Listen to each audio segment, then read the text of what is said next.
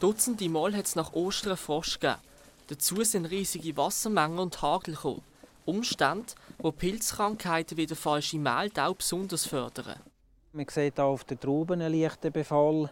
Das könnte äh, ein Befall sein durch den falschen Mehltau. Das Beere, das befallen ist, dürrt ab, geht ab, gibt, gibt einen Ernteausfall. Das Gleiche sehen wir hier oben nachher im Laub. Der Befall durch den falschen Mehltau, wo dann das Eindringen vom Mehltau zum Absterben vom Blatt führt.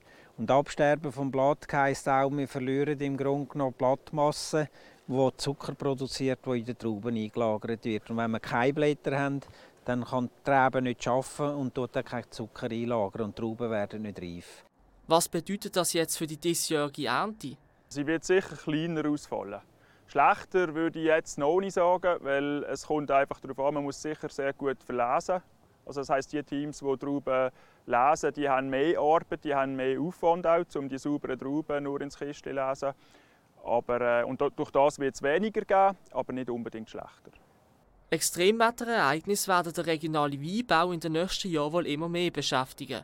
Zukünftig braucht es wegen dem neue Überlegungen und Innovationen. Einerseits geht es um den Schutz der Pflanzen vor, vor, vor Wetterextremen, beispielsweise Frostschutz. Es geht um den Schutz vor Hagel, Hagelnetz beispielsweise, die sicher wieder mehr eingesetzt werden.